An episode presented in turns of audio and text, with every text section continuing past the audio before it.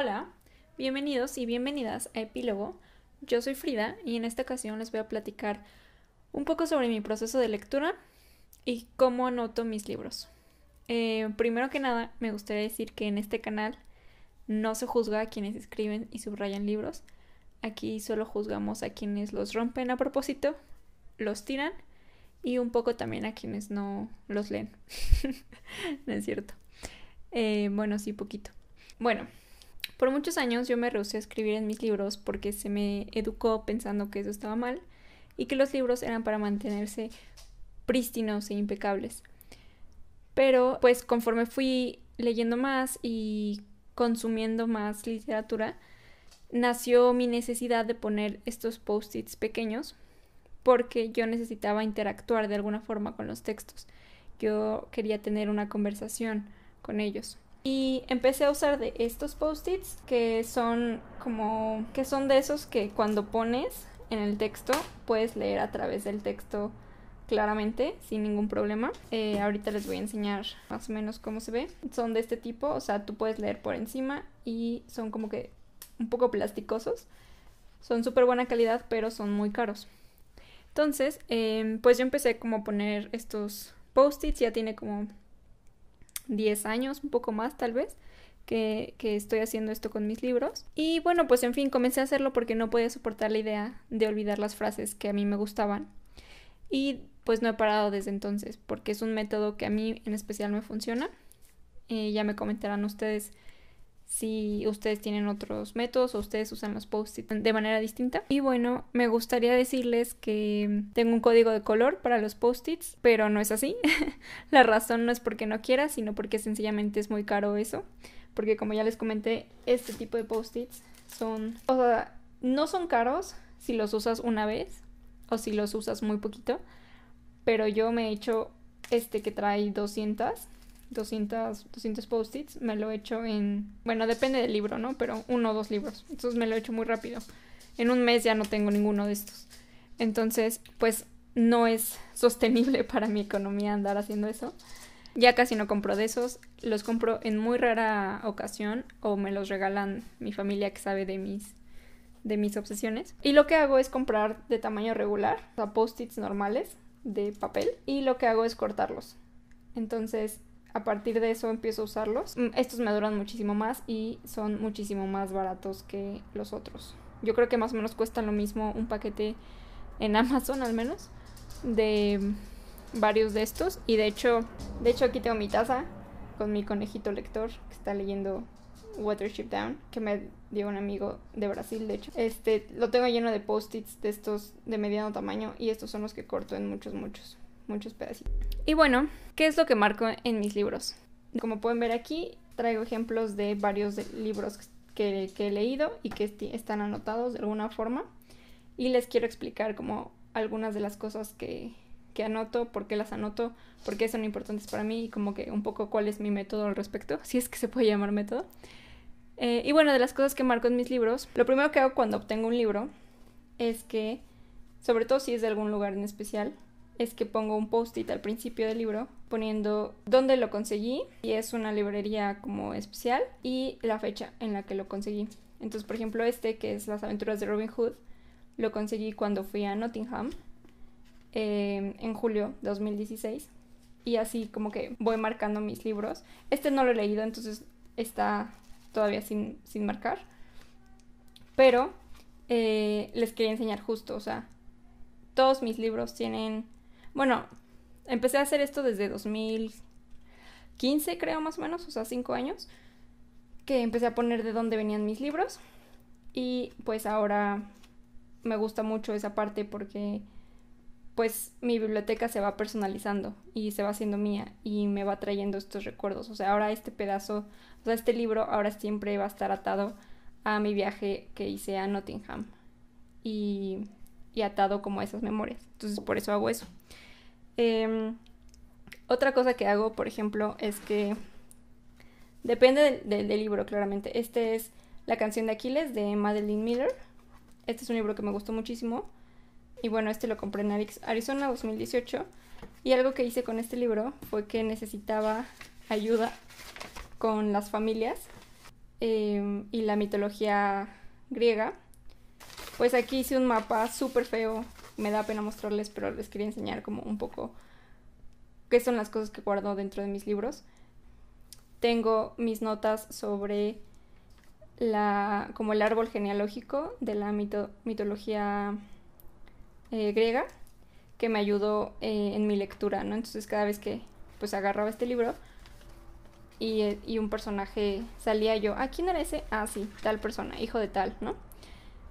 Eso también hice, por ejemplo, con 100 años de soledad, a pesar de que muchas de las veces pues ya viene incluido un mapa o un árbol genealógico. Si no tienen mapa los libros y son de fantasía, eso me molesta muchísimo porque sí tengo que tener claro como las partes geográficas, si, sobre todo si van a hablar como de diferentes reinos. Entonces me encanta cuando tienen mapas, si no los tienen, medio hago un esquema y lo guardo también en mi libro. Eh, entonces, bueno, de las, ahora sí, de las cosas que marco, las más frecuentes. La primera es citas o frases que me hacen pensar o que me gustan. Entonces, por ejemplo, eh, este lo terminé hace dos días, eh, Los siete esposos de Evelyn Hugo, de Taylor Jenkins Reid. Y, por ejemplo, aquí marqué, marqué, marqué esta, ah, marqué una cita que dice, em, en realidad me molestaba como si yo hubiera hecho algo malo. Y dice, y esto fue lo que marqué, muestra que si tú le dices a una mujer que su única habilidad es ser deseable, ella te va a creer, ¿no? Eh, y entonces, o sea, eso ya sé que sin contexto no tiene mucho sentido, pero eh, hay muchas frases como que de ese tipo feministas en este libro y muchas las marqué porque no las quiero olvidar.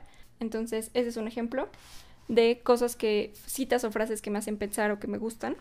Otra razón por la cual marco por la cual uso los post-its es, em, por ejemplo, en el caso de La sombra del viento, que como ya saben es de mis libros favoritos, tengo el plan, nunca he ido a Barcelona, este libro se sitúa en Barcelona, entonces tengo el plan algún día de ir y usar este libro como mapa eh, y ver qué tanto ha cambiado la ciudad entonces.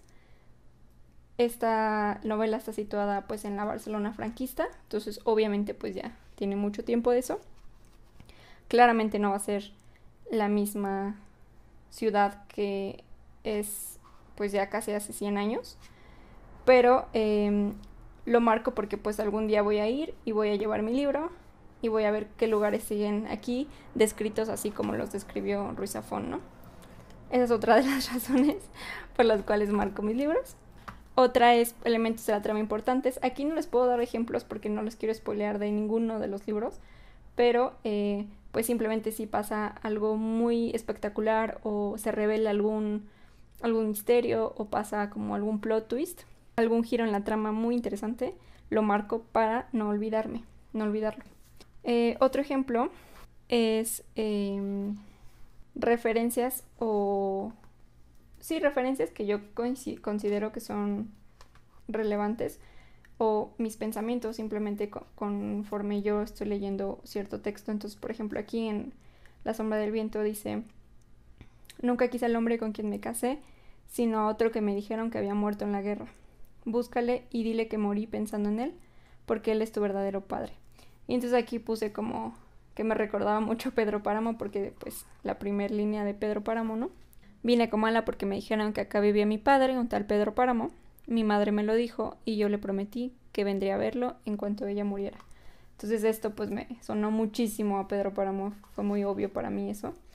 Entonces, eh, pues ese tipo de cosas, ¿no? Luego, otra, otra, otro ejemplo de razones por las cuales pongo un, un post-it es em, un chiste, una broma o algún caso irónico de los personajes. Por ejemplo, ahorita estoy leyendo Pájaros en la Boca y otros cuentos de Samantha Schweblin. Y aquí em, pasa este intercambio que me pareció chistoso y lo marqué. Que le dice, necesito pensar, no necesitas pensar. Lo que necesitas es un metro más de altura. Y eso se lo dice porque es un, a quien le está hablando es un chaparro. Que no puede alcanzar una alacena. Y es como que el conflicto de este cuento. Entonces como que ese tipo de cosas me parecen como chistosa. Este, entonces la marco. Marco también momentos eh, que me provocan algún sentimiento. Cuando, por ejemplo, este libro que es muy... Tiene un lenguaje muy florido. Tiene un lenguaje muy como... Pues sí, como cursi. Aquí, por ejemplo, dice sus, sus párpados eran del color del, del cielo, cielo de amanecer. Olía a la tierra, lo que huele la tierra después de la lluvia. Como que me gusta mucho marcar algunas partes que se me hacen un buen uso del lenguaje y además incitan algo en mí. Entonces, por ejemplo, me llama muchísimo la atención esto de sus párpados eran del color del amanecer, del cielo amaneciendo. Em, en español no suena tan bonito, pero pues son ese tipo de cosas, ¿no? Las que marco. Eh, también cuando me enojan mucho los personajes los marco para que no se me olvide lo que hicieron. Em, y pues en general cualquier sentimiento como muy fuerte, si me espanta, que es muy difícil, no porque yo sea muy valiente, sino porque es muy difícil hacer literatura de terror. Entonces eh, es muy difícil espantar a la gente a través de un libro. Entonces, si me espantan, pues obviamente lo marco porque es algo muy... O sea, no se me olvidan los libros que me espantaron. Em, ¿Qué más? Ah, otra cosa que, que marco también. Aquellos elementos que hacen clic en mi cabeza y que me provocan ideas adicionales. O u otros pensamientos. Yo escribo cuentos, entonces hay veces que leyendo algo, una frase o un momento de la trama, detona algo en mi cerebro que hace que se me ocurra otra idea y, y como que se liga de alguna forma. Y entonces lo marco para que tampoco se me olvide. O también me pasa que, que marco em, ciertas actitudes que creo que mis personajes harían o que mis personajes estarían de acuerdo y entonces también marco ahí y pongo el nombre del personaje. Eh, por ejemplo, esta es la, historiadora de Elizabeth Kostova, que como saben también es de mis libros favoritos. Y los, los post-its que se ven como que sobresaliendo aquí son porque aquí lo que, según mi, mi lógica, lo que quiero decir es que, em, que toda la página es importante. No está marcado un, un pasaje en específico, sino toda la página. Los que son los que se pueden ver por arriba, los que son verticales, pues así los los entiendo o así esa es mi forma de entenderlo. Y de hecho, como pueden ver, estos estos post-its ya se están decolorando de tanto tiempo que tienen aquí. Que por cierto, yo sé que que no es muy sano para los libros tener tantos tantas cosas y sobre todo por mucho tiempo, pero pues son mis libros Así que yo creo mucho en eso de que de hacer tuyos los libros a través de tu lectura, a través de tus pensamientos, a través de tus interpretaciones.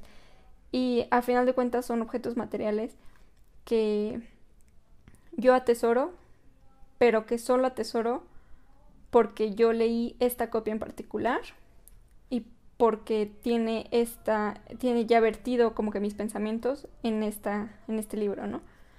Y bueno, Aquí lo que escribí fue Cabina se originó aquí y una carita feliz.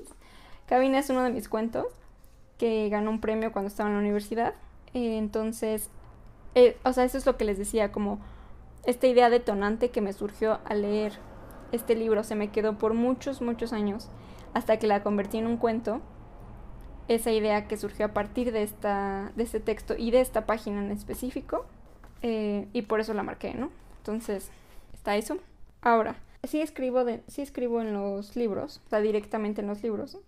De hecho, aquí, por ejemplo, escribí en lápiz algo y también, o sea, como que aquí escribí también un poco que no me parecía como que congruente con la historia porque estaban hablando de que había dos religiones y de repente pues en realidad eran los mismos dioses.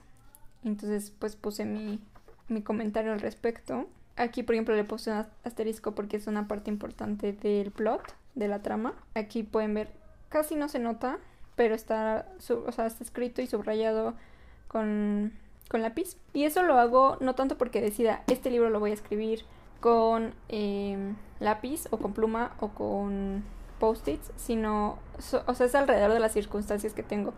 la mayoría de mis libros los leo en mi casa, donde tengo a mi, o sea, la mano material y donde puedo estar pegando, copiando y haciendo como que esto de los post-its.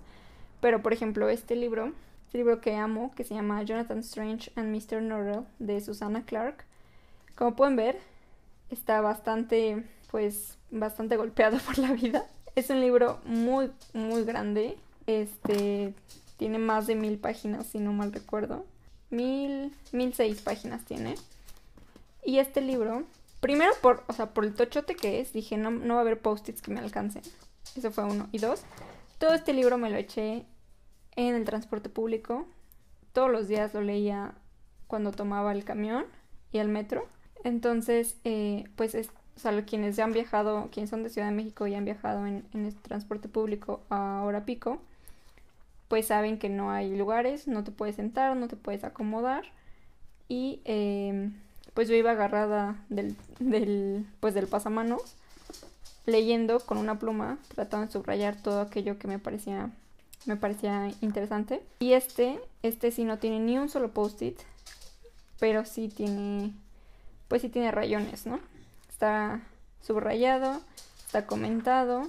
También algo que, que me gusta mucho hacer es, sobre todo en, en los libros en inglés, subrayar las palabras que me gustan mucho o las que no sé qué significan. Palabras que casi no, no suelo usar, las subrayo, como para agregarlas a mi vocabulario. Aquí, por ejemplo, incluso en los pies de página también estaba escribiendo un poco. Los asteriscos que tengo es porque son partes del plot de la trama muy importantes. Y cuando le pongo signo de exclamación es como súper importante. Entonces, otro ejemplo em, que tengo, por ejemplo este que es Orillas de Nora de la Cruz, que lo leí mm, este año. Aquí, esta parte, aquí puse como que un, una acotación a cómo se llamaban los personajes y cuál era su apodo. Y por ejemplo aquí es lo que les decía, yo escribo cuento, entonces se me hizo buena idea eso de ponerle un apodo a, a mi personaje. Entonces como que hice esa anotación ahí, ¿no? Y aquí como pueden ver, pues usé ambos, o sea, usé tanto pluma como post-it. este, y o sea, como que sin ningún criterio en absoluto. ¿Qué más? Por ejemplo, aquí en este, que este se llama Turtles All the Way Down de John Green. En español ahorita no me acuerdo cómo se llama, pero se los pongo aquí en la pantalla. Es un libro que leí y va a estar en mi top de peores libros que leí este año porque no me gustó. Pero bueno, aquí lo que quería decirles es que simplemente puse con pluma Margaret Atwood, que, que pues aquí John Green, uno de sus personajes, tenía un tatuaje que dice, no sé latín, pero es Nolitete bastardes carborundorum, que significa no dejes que los bastardos te, pues te pongan mal, ¿no? Y esta es una frase que sale mucho en el libro de Margaret Atwood de El cuento de la sirvienta o The Handmaid's Tale que ahorita ya es una serie. Entonces simplemente eso fue como que lo, lo que escribí. Y vamos a pasar, por ejemplo, a este libro que es Harry Potter and the Cursed Child, que aquí sí tuve muchas anotaciones porque pues sabemos cómo fue recibido este libro. Entonces, por ejemplo, aquí, o sea, también a veces hago mis propias bromas conmigo misma.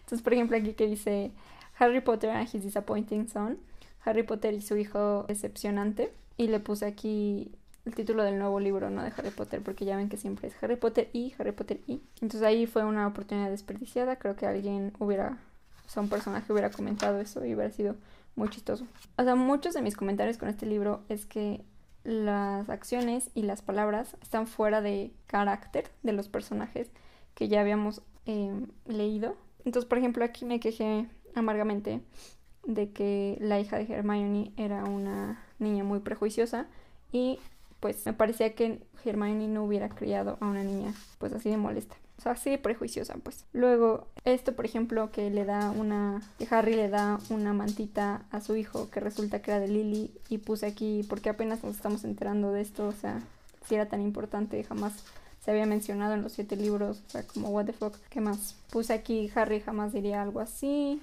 que le dijo, desearía que tú no fueras mi hijo, y es como, a ver, Harry jamás diría algo así, porque pues fue un huérfano, entonces ¿por qué diría eso? No tiene sentido, bla, bla, bla, bla.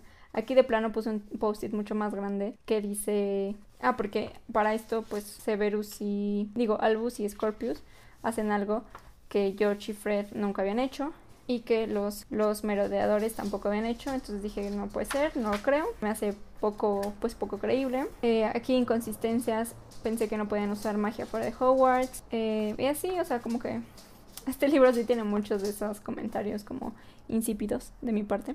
Y bueno, adicional a todo esto que ya les conté, desde 2016 más o menos llevo un cuaderno de lecturas donde escribo más a detalle mis precisiones, pensamientos, referencias a otras obras, preguntas, tengo muchas preguntas cuando leo, entonces escribo mis preguntas, como para detonar conmigo misma la discusión. O sea, por ejemplo, este es de Adiós Dylan, que es este libro que están viendo aquí, que ahorita les voy a hablar un poquito de eso. Eh, este es como que el rating que le di al final. La fecha, cosas que se me hacen interesantes del plot, eh, cosas que yo estoy pensando eh, al respecto. Em, por ejemplo, este es de Insólitas. Eh, cada uno de los cuentos, de qué iba, cuáles eran los temas, los temas transversales en los cuentos, em, algunas frases también por ahí. Y bueno, aquí lo interesante o lo padre, no sé, es que em, pues ahora con el club de lectura también uso este cuaderno para anotar las discusiones con mis compañeros y justo para registrar las recomendaciones que ellos dan o las interpretaciones del texto que ellos están dando. Creo que enriquece mucho, enriquece muchísimo cómo, cómo lees un libro si lo compartes y, escuchas qué, es lo que piensan los demás acerca de, de lo mismo que tú leíste, ¿no? ¿Por qué? Porque pues ya estás reflejando tus referencias, tus em, obsesiones, tu personalidad, tus experiencias, entonces es muy, muy enriquecedor. Y bueno, ustedes se preguntarán, ¿qué hago con todos estos papelitos? Hubo unos 4 o 5 años donde tenía un registro de las frases que me gustaban, que literal era un Word. Yo ponía la frase, el libro y el autor.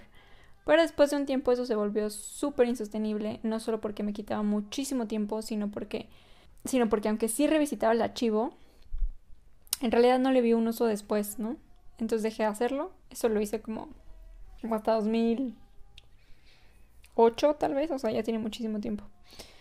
Y bueno, ahora lo que hago es que tomo el libro, tomo el libro, reviso lo que me llamó la atención en ese momento. A veces, muchas veces les quito los post-its, sobre todo los de la trama, porque ya, en, ya para ese momento ya hice una reseña de ese libro, ya no necesito acordarme del plot twist específico, entonces les quito los, los post-its de la trama y esos post-its los reciclo, los vuelvo a usar en, otro, en mis próximas lecturas. Los post-its que se quedan en dentro de los libros son porque yo ya los revisité, no de todos los, no de todos los libros, pero este tiene muchísimos, como pueden ver. Bueno, tiene muchos porque es uno de mis libros favoritos. Pero por ejemplo, este que lo leí este año, lo voy a revisitar. O sea, voy a revisar los post-its y casi todos se van a ir. Si no es que todos, porque este libro seguramente lo voy a pues lo voy a vender o lo voy a regalar o lo voy a donar o a ver qué hago con él, pero no lo quiero porque no me gustó. Y pues de un tiempo acá pues ya le perdí el temor de rayar mis libros. En algunos escribo directo, como ya les comenté, con pluma o con lápiz, pero en general, como les decía, no tengo un criterio específico de cuál sí rayar y cuál no. Lo que, lo que sí me gusta y la razón por la cual hago todo esto es... Me gusta revisitar lo que pensé o lo que me llamó la atención en el momento en que lo leí. La verdad es muy padre porque es como tener una conversación contigo misma del pasado. Es fácil saber qué te llamaba la atención, cuáles eran tus intereses en ese momento a través de qué es lo que te parecía interesante de ese libro. Y es como, pues es un poco viajar en el tiempo y conversar con tu yo más joven. Por cierto, perdón por las patitas que están oyendo, pero es mi perro que no deja de dar vueltas. Y bueno, alguien me preguntaba, un amigo me preguntaba en el video anterior, ¿cómo le haces para sacarle jugo a tus lecturas? ¿Cómo haces para acordarte de, de qué tratan muchos años después, no? Mi respuesta ahí, no tengo una respuesta específica, pero ahí les diría que discutiéndolo con más personas es una forma de que se te quede más grabado porque, como les decía, se enriquece mucho la experiencia lectora a través de compartirlo con más personas. Otra forma es buscando referencias, es decir, casi todos los libros tienen referencias ya sea a otros textos o a canciones o a videos o a momentos de la historia. Entonces, si te gustó un texto, sigue investigando y sigue ese hilo que te va a llevar a más libros, a más textos, a profundizar como que en estos temas. Entonces, esa es otra forma. Otra es leer reseñas. Si no tienes con quién comentar el libro, leer reseñas del, libro siempre ayuda muchísimo a tener otra perspectiva del mismo. Eh, y también se te queda más grabado si lees reseñas. Por ejemplo, este libro que no me gustó mucho, pero se llama Adiós a Dylan de Alejandro Carrillo. Me gustó que cada uno de los capítulos está precedido por una canción de Bob Dylan y te dice cuánto dura, en qué álbum está y de qué año es. Entonces, algo muy padre de este libro es que te puedes leer, te puedes leerlo, o sea, viene con su soundtrack y casi casi las canciones duran lo que te tardas en leer un ese capítulo específico. Entonces es una experiencia muy diferente, eso sí. Em, este libro no era para mí, pero sí le reconozco esa parte como que de diferente. Y hay muchos libros que vienen con sus playlists. O incluso hay, hay fans que hacen playlists de, em, de libros. Entonces eso también de repente me pongo a buscar. Y está, está padre eso también. Em, ¿Qué más? Otra forma de que se te queden más grabadas las lecturas es escribir qué te pareció, tus impresiones. No hay nada que dure más que el hecho de escribir, este libro me hizo sentir esto. Y no tiene que tener un cuaderno especial.